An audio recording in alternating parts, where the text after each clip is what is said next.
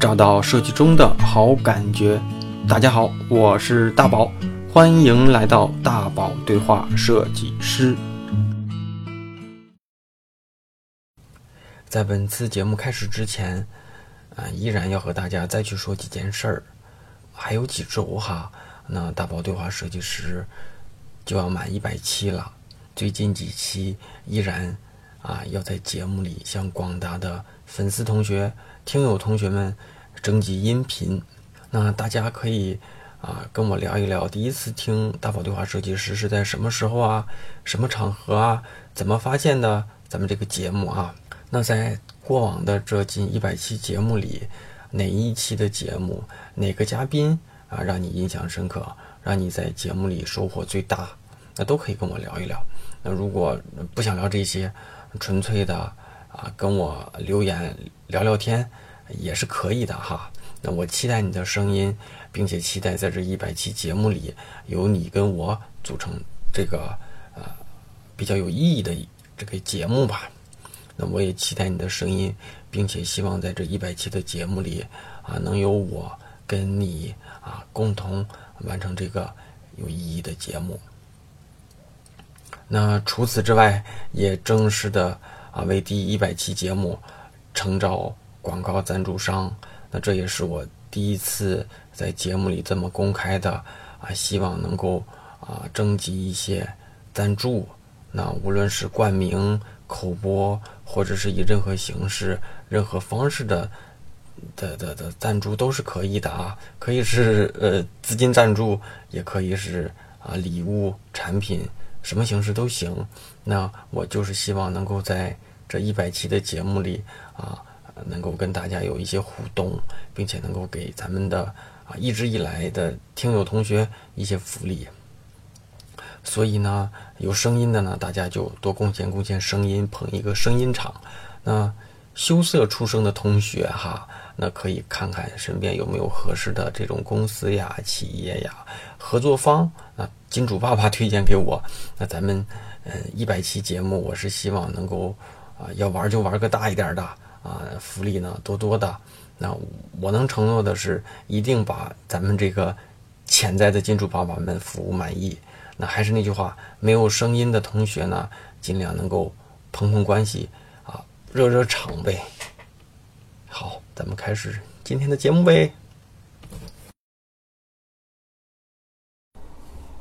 好，那咱们欢迎来到这周的大宝电话设计师啊！这一晃一周又 又过去了，虽然我们这一天一起录的啊，那个上一周其实大家如果听下来都知道，其实一想跟我们还是讲述了他啊，就是算是一段短暂的求学的一些过程跟收获哈。嗯。所以咱们这周继续聊一聊，既然都说了聊一聊这半年都做了些什么，那咱们就继续聊聊呗，比如说。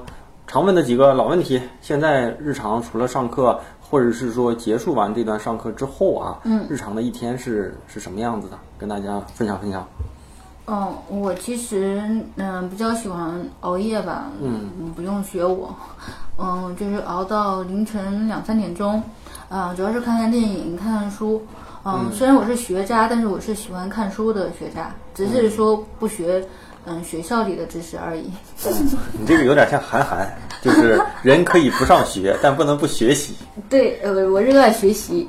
嗯，然后，呃，就是晚上看看书，呃，因为晚上比较安静嘛，嗯，就很容易就看到很晚了。啊，然后有时候也看看电影。然后，嗯，白天的话就起来一般都比较晚了，就十点左右了吧。嗯。啊，然后就嗯。是呃，上午的时间就尽量悠闲一点，基本上是放空状态，不会去忙一些什么事情，最多就回回消息。嗯。然后午饭之后，因为过完午饭，吃完午饭的时候，那个血液基本上都在胃部，嗯，大脑呢也转的没有那么快，就给自己午睡找了个理由。不，我不午睡，但是我就会稍微的溜一溜。啊，溜一溜之后，到了下午就开始工作。嗯，就我把基本上所有的事都安排到下午，然后就是去做一些呃少量的工作，因为我现在接的单子就非常非常的少，就是尽量的是以最少最精的状态。所以现在是做那个故宫文创这方面的事情，做那个故宫的周边，然后到时候会在故宫的天猫店售卖。嗯。嗯，然后呃，然后晚上就再继续电影啊、书啊，还有健身。啊，健身是吧？嗯对，我经常看到你现在在开始晒一些健身照片，嗯对对对，赶紧突然健身了就赶紧显摆一下。一个月不健身，健身赶紧晒一下。对对对，让所有人都知道我健身啦。还有，我看你那个好像还在买了个什么乐器，嗯，对对对儿，这是口风琴。口风琴。对啊，我这都不知道叫什么，我看又有又能摁，还得有一个放在嘴里吹。嗯，对对对，因为我其实，嗯，老是喜欢学一些很新的，嗯以前不了解的一些东西。我之前也学过那个网球啊、口琴啊，然后最近也在学滑板和手呃和那个口风琴，然后之前也学过那个吉他呀、尤克里里啊之类的这种。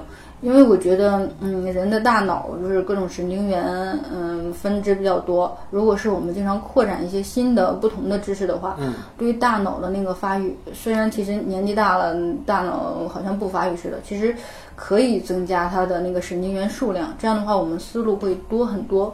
特别是像我们这种需要很多思考、需要很多创造力的、呃这个职业来说的话，这些看起来好像没有什么很大的作用。嗯，但是，呃，这其实是有很多很深层的、很底层代码级别的那种作用的，就是开发，甚至是让我们明白，呃，大部分事情都不是我们本来想的那样，就是有很多逻辑全都是伪逻辑，并不是真正的逻辑。比如说，嗯、对于音乐的理解，我可能之前就没有学过音乐方面的事情，那我就，嗯，只要学乐器，就肯定涉及到乐理。还有它的一个每个乐器的不同的那个手指，嗯，还有气息的配合度都会不一样。这样的话就能够锻炼到各种新的神经元，产生新的嗯脑细胞，或者是说新的思维思路，还有对一切新的东西有更深的理解吧。嗯啊，比如说乐理，我就觉得本来就觉得音乐离我们很远，但我后来就觉得乐理确实好难学。我后来被迫买了一本那个嗯儿童乐理学嗯 亲子版本，然 后然后这样会简单愉快一些。因为我觉得只要是自己想要学一些新的东西，呃，包括健身，就一定把他们把呃呃把他们跟那个苦这个字儿拆开。一定要让所有的学习过程都是在一个比较愉快的状态下进行，这样的话我们才能真的去学，不然的话就会就会走到一个很死循环里面，就觉得我一定要苦哈哈的呀，一定要学的话就一定要学的特别好呀。其实我是学一些乐器都是学一点就放下，学一点就放下，而且我并不会谴责自己，因为这本来就不是我的本行。嗯我就是拿它来开拓一下思维。我我如果是强迫自己非得学到什么程度的话，可能我的思维并没有扩展的那么的大，但是呢，我会对这个音乐和苦会连在一起，这样反而会对很长远的那个发展会不利。所以我一般都是，嗯、学到自己到了不耐烦的程度，我就尽量就放下，然后直到自己再想起来再去再去练。这样的话，我对这些乐器完全都不会跟那种很苦哈哈的感觉连在一起，所以我就会，呃，时不时的就想起来去，嗯、去学两下，而且是很自发性的就去学了。其实这就是自己找或者给自己就是增加这种创意思维的另一种方式。嗯，其实很多对很多脑力工作者，在他的专业之外都有一个小爱好，但嗯是很多小爱好可能有有一些名人啊，都跟专业相关。我印象当中，好像好像说爱因斯坦就喜欢拉小提琴，嗯，然后说什么巴菲特就弹尤克里里，就很多这种名人都会有一个小爱好。那这个爱好可能就是他他专业之外一个小调剂。嗯，但是我觉得你刚才说的这种方式，其实就是换一种思路，给自己给自己一个休息时间，可能这段休息又能给自己带来很大的专业上的提升，嗯是吧？对，嗯，那那那你像你刚才说说最近在跟那个啊、故宫文创这边有合作，嗯，这块儿可以方便聊聊不？嗯，这个就 不聊了，那我把这块切掉。好。那那行，那那还有没有说这半来年觉得看过什么书，看过什么电影？觉得对，就这就这半来半年多哈，嗯，呃，对自己觉得可以推荐给大家的。嗯，其实我觉得，呃，特别是看书这一方面，嗯，呃，我之前就呃在上一期节目的评论里也说过，嗯、就是功夫在诗外。其实书，我我经常推荐的书都不是很专业性质的，嗯，一般都是那种更宽泛的书。但我觉得这种书真的是对人会有很大的帮助，因为其实我们不管是画画还是设计，都是你的。嗯，思路还有你的那个视角越不同越好，或者越宽广越好。比如说，呃，我是以一个人类的这个这个视角来看这个世界，那我可能嗯躺着看、坐着看、站着看，然后在飞机上看，它这个世界是不同的。我可以选择画那个云上面的世界，也可以画手机里这个屏幕里面的所有软件的世界，也可以。画那个那个那个地板这个视角的世界都可以，但如果我只是一只蚂蚁或者是一个小细菌，那我就只能是在那个血液之中漂流的，只有这这么单一的视角了。嗯，所以我觉得这是让我们增加很多视角，让我们增加很多创作可能性的东西。所以我看书就特别杂啊、特别是那种视角更宽的，因为我觉得虽然都说杀鸡焉用牛刀。但我觉得，如果是这个牛刀和杀鸡的这个刀，它的价钱是一样的，它的代价是一样的。嗯，那我为什么不用牛刀呢？那我如果是买了这个牛刀之后，我又可以杀牛，又可以杀鸡，还能杀跟他们这个大小都差不多的一切东西，只要不犯法就行，对吧？然后，所以我就觉得，嗯，看书就是这样。我如果是看那种专业技能的书，我觉得会把那个思维给局限掉。因为这其实是等于别人嚼剩下的，而且有的人他那个创意的过程，他写出来的也只是一部分而已，他并不是说故意有所保留，只是说有很多其他的因素他自己也没有意识到，比如比如说他从小到大的一些嗯嗯一些隐形的一些熏陶，他自己没有留意的，都可能会有，所以这反而是一种局限。我们需要看他这个画的这么好，或者是说设计的这么好。它的源头是什么？可能他看的也是更宽泛的东西，然后再去缩小视角到了这儿。但所以我们不能看它缩小视角的这部分。技能类的书，我觉得就，嗯，当然也可以看，只是说看的不要太多，不要太依赖于技巧类的书。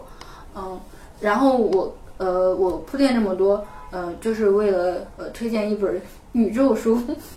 我以为我以为你说推荐一本我写的书，啊，如如何养花是吧？我我我我出的书都是儿童绘本啊，嗯，然后呃，就是一本叫《宇宙的尺度哎，这个我还真没听过。》哦。按理说好多书你一说我没看，但我大概知道这本书我还真不知道是新书吗？还是老书？嗯，应该是比较新的书，因为我在那个我我不是到处去在祖国的大好河山溜达溜达嘛，然后我去西安的时候就正好逛书店看见了这本书，嗯，所以说有很多偶然就是要放开自己去经历，然后经历经历就会有一个影响自己的东西，嗯，不一定出现在哪个点，然后我一看那个网上也有比这个便宜一半儿，嗯。啊，然后我我心想，嗯，不行，我现在就要买，然后我就直接买了。嗯、因为这本书有一个好处就是，嗯、以很落地的一个状态是状态来看的话，它比较容易看，它那个排版比较稀，然后又有图，就是让那种读书恐惧症的人，有很多书有很多人他是不太喜欢看书的，他看书觉得很累很费劲，嗯然后这本书呢，就让人感觉没有那么的费劲，它排版很稀，看起来非常简单。但是它的视角呢，就是讲宇宙中各种衡量的尺度，比如说色谱，呃，那个那个大和小之间的尺度。其实，嗯，人的思维就会能扩张的更大，因为宇宙本来就是嗯很无限的，它会从各种的切入点、各种的角度去衡量宇宙中的各种的一切，这样对我们。呃，去看很多事情有很多帮助吧。有很多我们以为很大的事情，其实很小。就是这呃对那个这是一个国外作者还是国内的？嗯，国外的，国外作者，你作者还知道叫什么吗？我忘记了。啊，那就再给大家推荐一个啊，叫《宇宙的尺度》。宇宙的尺度啊，行，大家听好了啊，其实就是这样的，就是你认为很重要的事情，往往嗯嗯，再往高处看，再退回去看，其实，在别人眼中，在这个世界眼中，在整个宇宙当中，不值得一谈啊。嗯所以对呃，很多人啊，有很多人就说那个呃看过一些这种，包括这种银河系啊，包括这种世界探探索的这种纪录片之后啊，都会、反而都会想明白很多问题，可能就是因为自己其实特别特别特别渺小。嗯啊，你记得好像前段时间，好像有有比较火的一张照片，好像就是什么什么什么，记不清啊，好像说错了，大家别怪我，就是呃什么一个飞行员他在他在呃在他在银河系的某个角度，嗯，好像还是还是用什么我也不知道啊，什么摄像头拍了一张中呃不是拍了一张地球的照片，嗯啊就特别小特别小的一个小点儿。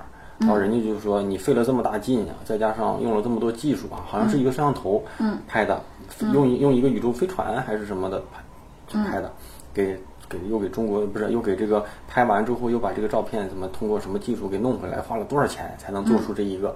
就说呃，就是说呃，费了这么大劲，嗯，投入这么大成本，就为了这么一张特别看不清楚的一个小点儿，意义何在？意义就是让，其实就是对人类来说。人类在这个世界上就是特别不起眼儿，因为其实就是这样的，就是你放到一个大千世界里，自己就会可能更容易看清一些事情。我觉得好，对对对，我其实就觉得自己 没有那么重要，但是又又非常重要，因为我们如此渺小，但是已经活着了，就做自己喜欢的事儿吧。嗯，维护自己热爱的事情吧。因为我之前呃呃不知道，因为大家我估计会很熟悉吧，就那个马南波杰克那个动画片儿，那个那个一个马，嗯呃，他老爱说一些嗯特有哲理的话，那个。嗯，我看过三季。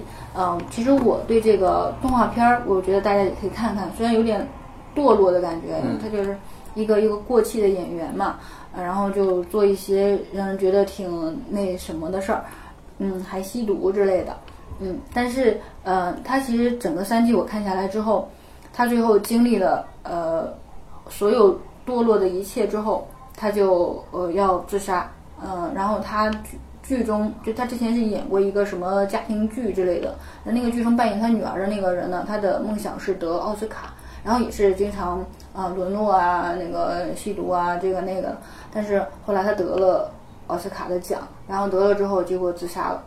嗯，然后这个马南呢，他也是想要自杀，但是他把那个呃方向盘打开的时候，就是他把呃他就开着车在路上飞奔，然后就把那个手放开了，从方向盘上，就想着要死。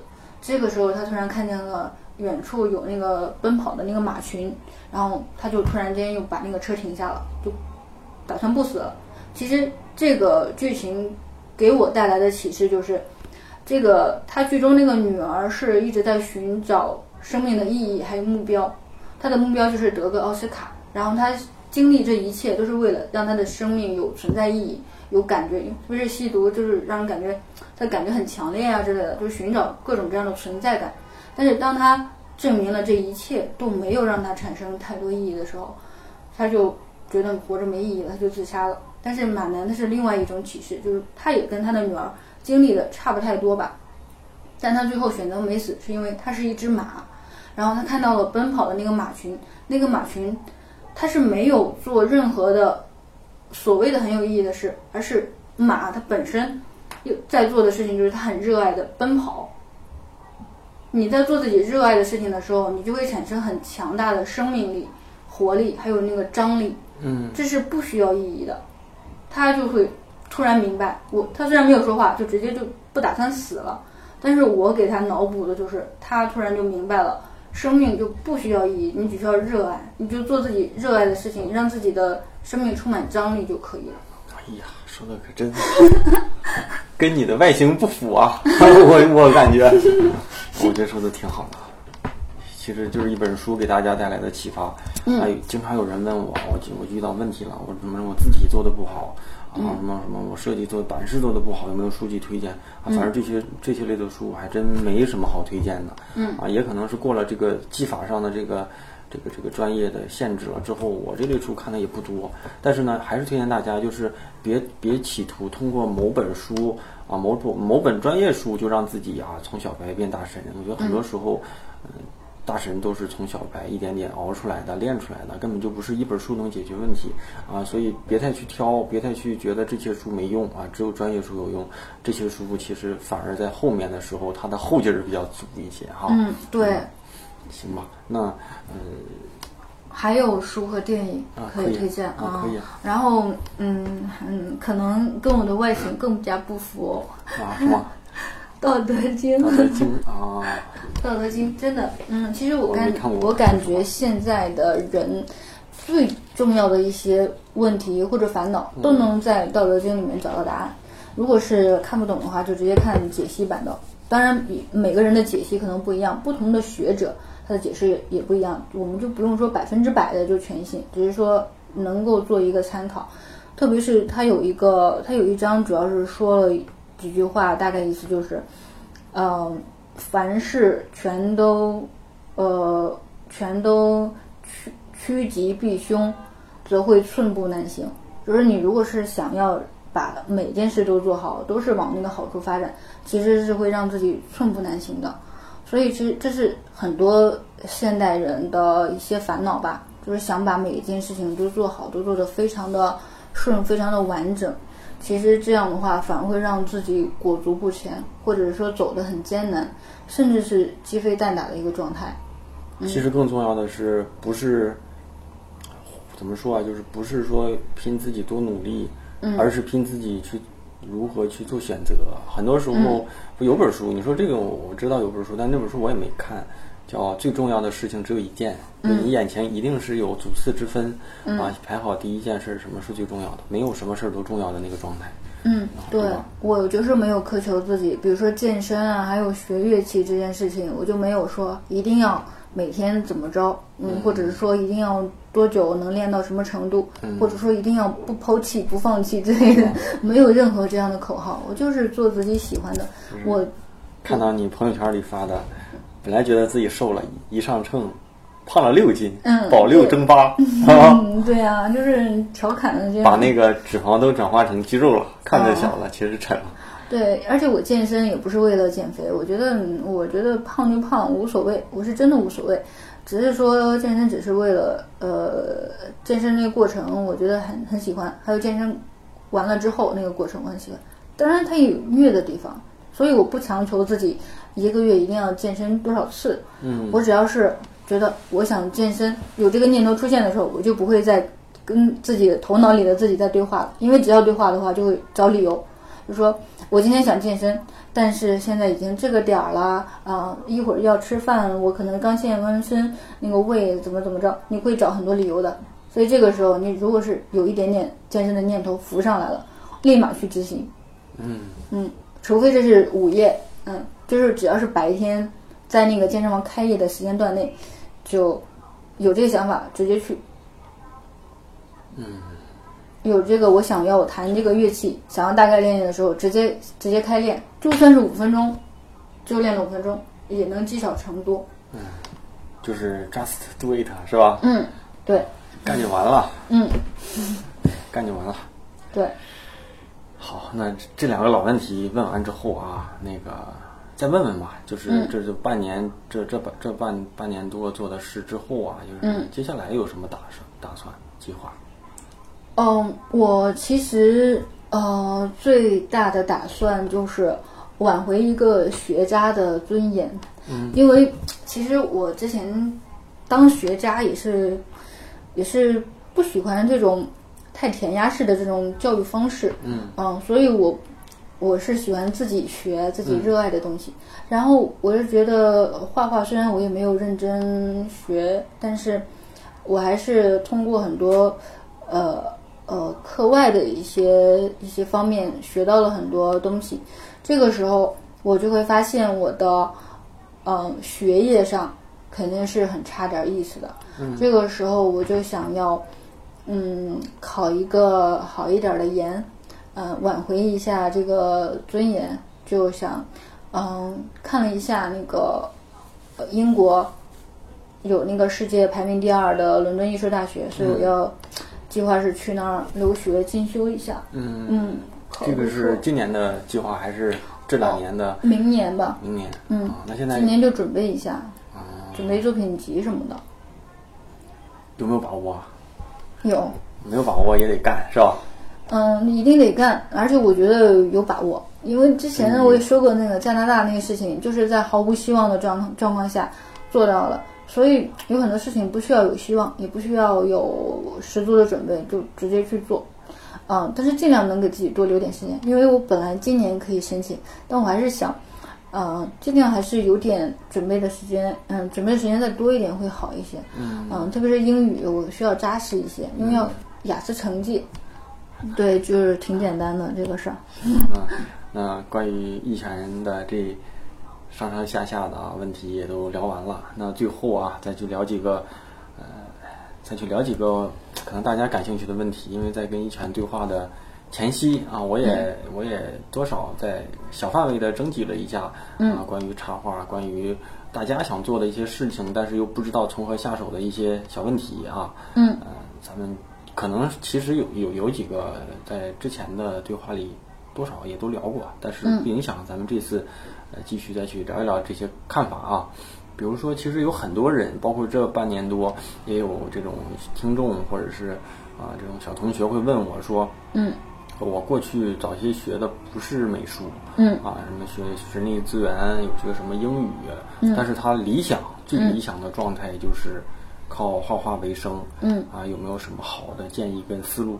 但是他现在突然觉得，呃，自己不知道该往哪个方向上使劲儿，嗯啊，所以我觉得你就是一个，嗯，可能刚刚出来的时候，可能做的跟跟纯绘画关系也没那么大，但是现在就是一个，呃，算是一个。全职的、职业的，是吧？一个插画师，或者是一个未来可能是一个艺术家这种身份，嗯，也可以给大家做做你自己的一个。呃，因为我转换职业转换了好几种，嗯呃，这是动画呀，还有游戏，呃，还有呃儿童插插图，然后嗯也画过广告分镜，然后嗯我也做过设计师，呃 UI 设计师。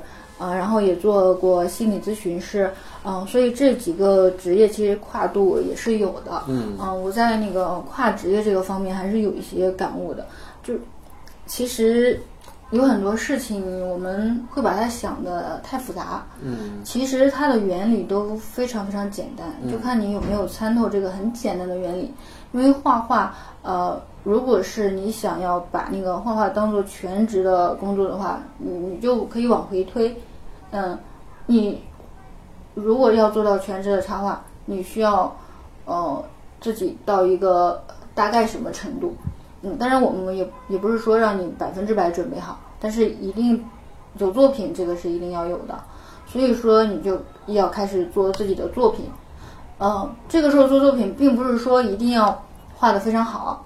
嗯，只是说要先画，先凑数，有那个数量在，数量量变再引起质变，然后这个数这个数量的积累是越早越好。所以说他可以从，嗯，他有这个想法的时候，就可以开始在业余的时间找任何的时间去画这个东西。嗯，就算只是画速写，画的很烂。再再烂都没有关系，只要是画一幅是一幅，这样积累到一定的量，他就会很明白。因为因为你只有在执行的过程中，你才能知道你后面的路应该怎么走。如果是有人告诉你，你第一步这样走，第二步这样走，第三步这样走，但是这个世界是在变化的，呃，这个呃甚至是国际关系啊，那个国内的那个那个艺术氛围啊什么，都是在不停的变化。这个甚就是就这个计划是。作用并不是很大，但是起步是很重要的。所以说，这个起步就是去画，画那种非常非常简单的，呃，没有任何条条框框的东西，然后，呃，再走一步看一步。因为你只要是去做了，慢慢的那个方向就会出来。你不用担心说我我会我后面会不会没有方向了？其实不会的，你只要去做就会有方向。这个方向并不是说，嗯，有人指给你，或者是你自己突然有。而是说，在做中就会出现。其实很多人哈，其实我能理解，就是我说说我听完我的感受，包括说我我眼前的一些小建议，就是有有些人其实，嗯，他希望通过插画，呃，他其实是有一个特别理想的状态，嗯，但是其实从零状态，就是现在的这个位置到理想的状态，其实会中间有好多不同层次的提升跟转变。嗯所以呢，很多人就是恨不得说，今天我还上着班，明天我在家里躺着，就有人说你给我画张画，对吧？你嗯求求画是吧？但是其实，嗯，很多时候，呃，很多人达不到这种状态，甚至说，即便说你做一个呃自由插画师，呃，在客户面前，其实自己还是该被虐被虐啊。所以，嗯、所以，呃，这个就是理想状态下的这个呃状态，有可能你现在用现在的视角是怎么也找不到的，就是无解，对吧？对但是你可以想办法，就是呃，先把专业做好。那你不把这个专业当成一个以为生的一个手艺，而且就当成一个爱好去积累，那你自己有一个呃养活自己的一个方式。那可能到某个阶段啊，某某个时机，你的这些东西就会被人挖出来说，哎，你画的这个我们很喜欢啊，能不能跟我们公司合作合作？那那可能这个工作刚开始给你每个月赚个零花钱，那也有可能啊，这个收入够你啊、跟你现在工资差不多了，但是会让你两、两边做的很累。那可能还有再再做到一个阶段，就是你会发现你画画的钱可能比你上班的钱还多，那你为什么要去上班？这个时候是不是就可以放弃现在的工作啊，再去把所有的精力投入到这个插画上？所以很多时候大家也问我要建议，我的建议就是以你现在的视角和你未来想要的生活中间其实是没有一个直直线的。嗯那这个东西它没有，它无解，就就对不对？就像你你现在的层次，你现在的专业和你现在能力就是这样的，但是你能做好的就是，嗯，你你今天画的比昨天好一点儿，对吧？你今天画的比昨比昨天多一点儿，对那那这这，而且不图回报的去画啊，总会有，机会。就是画自己热爱的东西，因为你的热爱会感染到其他人，嗯然后而且也会进步比较快吧。如果是用实际的衡量的话，就是进步会比较快。然后你画的是自己热爱的东西，那你吸引来的那些客户，如果你画的多了，那你吸引来的客户就是很欣赏你本身就热爱的这个风格。这个时候，他们再跟你合作，你的心就不会那么虐。如果你是为了迎合市场，你觉得现在这种风格，比如说渐变风格之类的，就这种风格现在好像市场上比较吃香，比较赚，那我就按这个风格走吧。那你吸引来的就是你，嗯，你违背了你的初衷而画的一些东西。这个时候，如果有客户让你改一改什么的，你会觉得很很虐，嗯，因为你本来就不够爱他，然后你慢慢就觉得其实画画也就这样，嗯，也没有什么很好的感觉，而且还有这种很虐的感觉，也赚不了什么钱，嗯因为这不是你你的热爱。其实还有就是，就谈到这个话题了，我也再补两句，就是还有一些人其实是企图通过嗯、做插画找工作。其实嗯、呃可能我不是做这块儿的啊，但是如果要是你通过专业去找工作，这个门槛儿有的时候我不知道是不是比你做嗯、这种自由职业反而还要求还高一些，因为你看哈。就是有些人我能想到的，你就以插画师的身份去求职，做一个全职的、在职的插画师，可能呃游戏场景的呃这种这种这种是这种插画工作，那这个对呃美术基础可能要求高啊，而且对你的发挥其实要求还低，但对你的手艺的精度要求高。对啊，对吧？游戏插画我觉得也是这类的。嗯，还有一类就是，嗯、在广告公司里有有有那种呃创意插画师和分镜插画师，这种呢也要求就是我需要什么风格，你就要变成我这个风格，帮我把我的想法实现。嗯啊，这种也是一只手，但是你要做一个、呃功能丰富的手，这种对专业要求太高了。嗯，那还有就是我不知道像什么动漫公司这些的。啊，要求其实也挺高。这种呢，如果从一个零基础，甚至说没有没有经过专业训练，嗯，长期的专业绘画的一个磨练，其实嗯这也不容易。那最后可能就是呃，像像像像以前过去做过一些跟一些呃，比如说儿童儿童绘本算是一种啊，嗯，然后再就是甚至说有一些网红的漫画师做一些漫画故事，我相信他们早早些年做这些东西的时候，肯定是啊零回报啊，是吧？甚至说全职的投入不图回报，但是慢慢的会把自己的故事画风啊，甚至自己的内容传播出去，那别人就会依着你自己擅长的方式去定制一些内容。对吧？嗯这可能是一种收入方式，但这种东西，你有些人可能可能做俩月就能做火，那有些人可能做五年也做不出来。这东西完全看自己。如果你喜欢，那你应该坚持下去，不应该说啊，我为什么这么久了还不行？那就不算是对吧？就像我做电台都他妈搞了三年了，不也是好像也没啥回报嘛啊。对，有很多回报都是隐形回报，甚至是你感受不到，但是改变了你人生的。对对对对对，有可能，有可能。比如说，我觉得 说到这个回报，我就说做电台最大的回报就是，现在现在脸皮厚了，跟谁都能尬聊，对，男孩儿女孩儿深尬。这个厚的脸皮就能够让人存活于世间更加的那个那个对那个因为游刃有余啊，对吧？因为设计师其实，嗯，尤其对于新人来说，呃，专业力跟表达能力都挺重要。专业力就是你你得有个基础标准，就是我对你对你的东西有一个能够可控的预期，那这个你必须能达到。那年轻人有年轻人的预期，那专业人有专业人的预期，大师有大师的预期嘛。嗯。但是还有一种方，还有一个要求就是你得会沟通、会表达，知道别人说什么，你的风格和阐述能让别人认。那我觉得这是一个表达能力。所以，所以沟通下来吧，一是通过电台认识了很多志同道合的朋友，还认识了一些前辈，认识了一些行业里的呃知名的和啊、甚至说真是在专业里面比较厉害的人。另一个就是，我觉得我的对话能力可能会强一些。再就是通过别人的这个阐述啊，嗯可能对自己有一些小小折专业上的收获，大折价值观上的一些、呃、一些收获。我怎么感觉像做一个、呃这个 不对呀、调性不对，转。那那你是怎么给自己？我我再、赶紧转。嗯，就是你是怎么给自己的作品定价？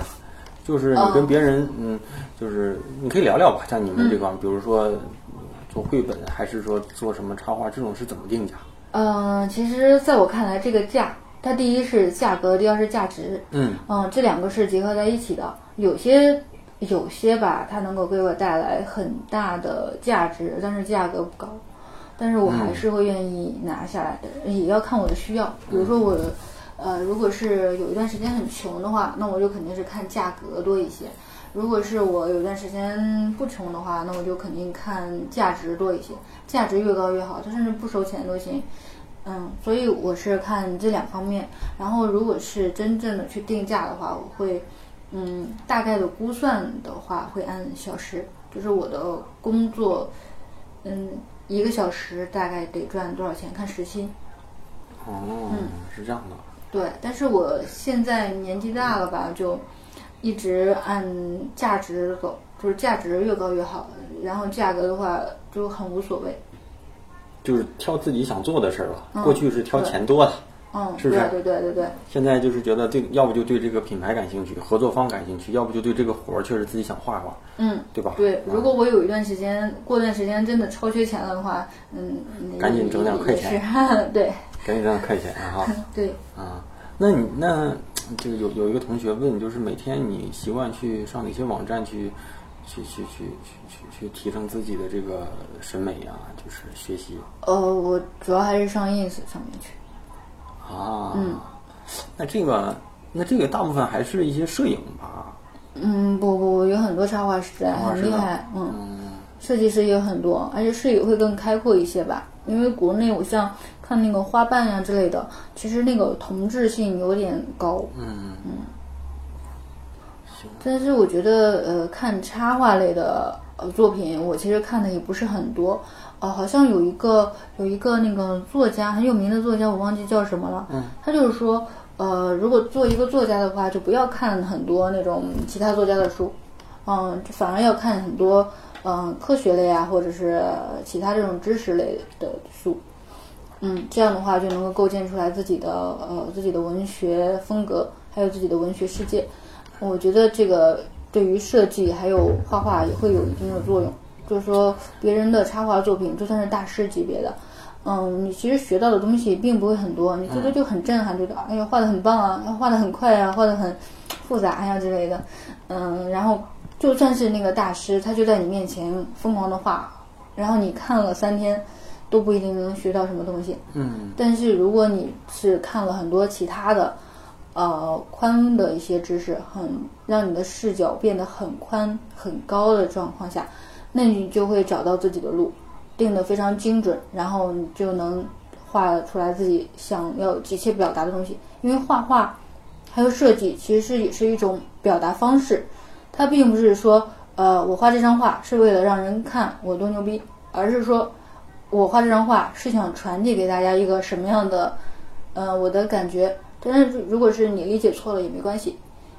嗯，就是每个人都都有不同的理解。嗯嗯，画觉得我画的烂也无所谓，觉得我画的好也无所谓。你只要能学到点东西最好，学不到也就学不到。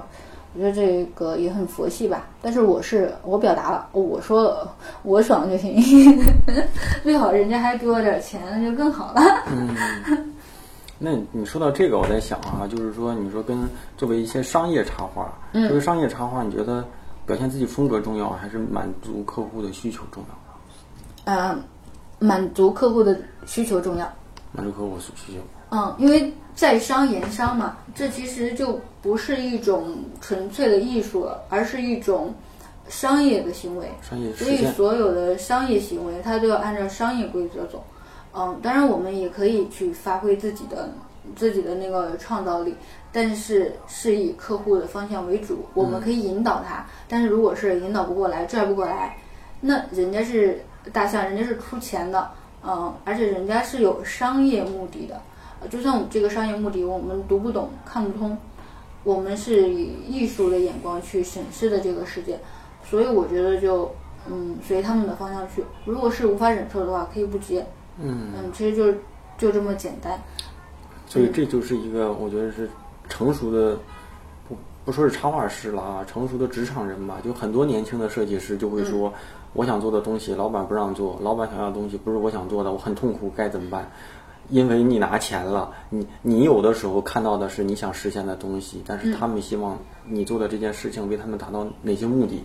当然你要先把立场摆清楚，再把他的那个目的实现了。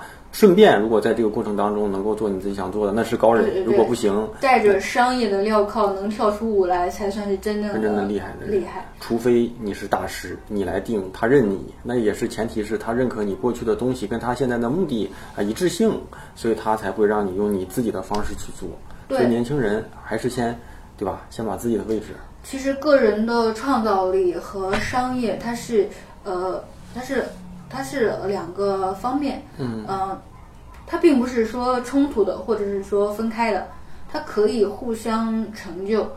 比如，比如说，我如果是想要让自己的创造力占的比例更大一些，让我的私人感觉呃占的比例大一些，那我就可以在业余时间多画一些自己本身就呃很喜欢的，就是纯粹自己表达的一个状态的一种画，然后我画画画积累了一定程度，然后商业的呢，我就尽量是满足他们的需求为主。那我这表达自己的这些话放出去，放到那个各种网站上，他们看到了来找到我的话，肯定是看上了我这个风格了，那就会给我的那个发挥余地会稍微大一点。嗯然后我再继续，嗯、我在这里，在这个商业上我发挥了一一部分了，比如说大概百分之三十了，嗯，那我继续创作我自己纯粹的创作性的东西，然后可能就又吸引来很多人，那我在商业上的创造力可能又会增加百分之四十，所以说我是这样左右左右左右左右，嗯这样给自己增加空间。真好，行吧？这几个问题比较典型的哈，今天就聊到这了。那个、呃、算是第一次啊，就是过去说的一些返场，返场啊，一拳作为第一个啊，我们作为一个返场的嘉宾，那我们这次又又聊了两期，然后呃，希望之后啊，一拳一拳的不管是学习生涯、求学生涯、工作生涯都、都能够顺利。再就是，嗯、后期还希望在你沉淀了一些经历跟故事之后，嗯，咱们再聊一发。好的，啊，然后再就是，其实刚才我们在休息的时候也在说说，呃，因为之前说过知识星球啊，嗯我说我说希望说找咱们嘉宾能够在星球里跟大家对兴对感兴趣的话题做一些小分享。而一拳口头上是答应了啊，我这有有录 录音有录音为证，但是虽然什么时间没想好，然后什么形式没想好，但是肯定是希望说啊，有机会我会把你拉到星球里啊，喜欢插画的同学，现在没有进入星球的呢。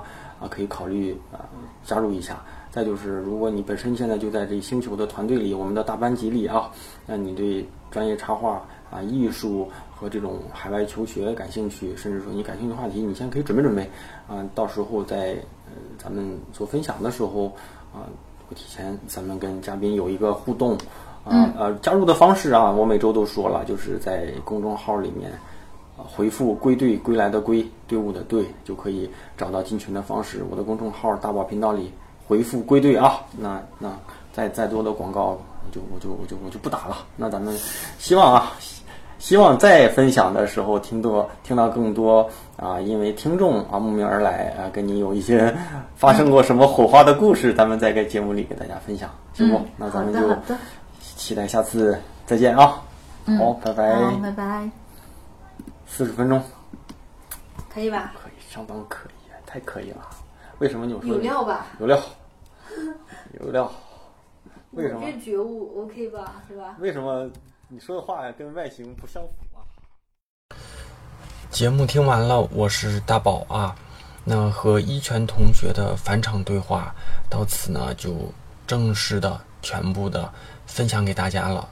那他上期的节目发布之后啊，反馈跟评论依然又是那异常的热烈。还是那句话。希望他在接下来求学的生涯里呢，能够一切顺利啊，能遇到更精彩的故事和经历，再回到我们节目里分享给大家。那节目最后哈，呃，大家也听到了，我跟他约定，在我的知识星球里会再跟大家做一次线上的分享。那我的星球依然都是每期我在节目里跟大家同步推广的这么一个平台啊。目前呢，那个加入星球的同学也超过四百位了。每天我都会在这里更新大家向我的提问，算是一对一的解答大家啊任何提出的设计类话题。那这一定都是我经过认真思考过，呃，才给大家做的解答。那如果你是我们节目的粉丝，或是希望我能在专业、职业或是近距离的啊一对一的解答，你认为我能够？帮助到你的问题呢，就欢迎你加入我的知识星球。这是一个设计类的知识社群啊。那虽然是付费社群，但现在一定是进群的最合适的时间。进群方式呢，我再重复一下啊，就是在我的公众号“大宝频道”里回复“归队”啊，就能收到。好，节目最后呢，再次感谢一下每期打赏的同学啊。那还是要强调一下，虽然打赏的同学不多，但真心的感谢这几位同学的心意。除此之外，鼓励大家多多留言评论，大家的任何一种支持方式，都是对我对这个节目能够继续坚持下去最好的鼓励。嗯，好，第一位同学野鸽子，呃，下一位大个和啊。猪猪、曾庆熙、米田啊，米田也是我们过去的那个对谈的设计嘉宾，节目里过往的这个嘉宾。最后一位冬雨已逝，好，感谢啊打赏的同学啊，打赏的朋友，还有我的好兄弟啊，那个呃，每周三晚上十点钟左右，大宝对话设计师会在网易云音乐、喜马拉雅、苹果播客、荔枝 FM。同步更新，马上啊，七月份就会啊同步到另一个啊更知名的垂直的啊这个平台上，大家期待吧。那咱们就下周再见吧，拜拜。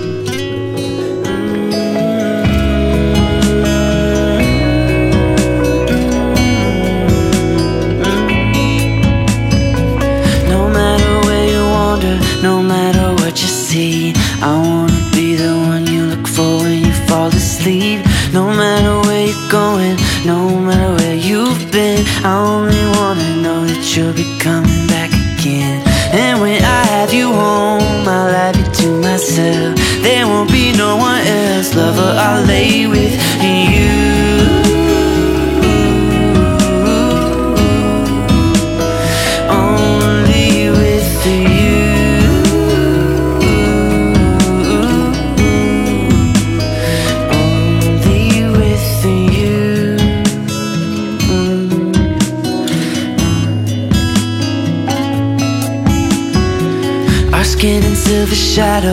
reflecting all the stars. We shine together cause we fade when we get far apart. Sun rising in the morning, moon rising in the dark. It doesn't matter just as long as I am where you are. And when I have you home, you'll let me to yourself. There won't be no one else, lover. I'll lay with you.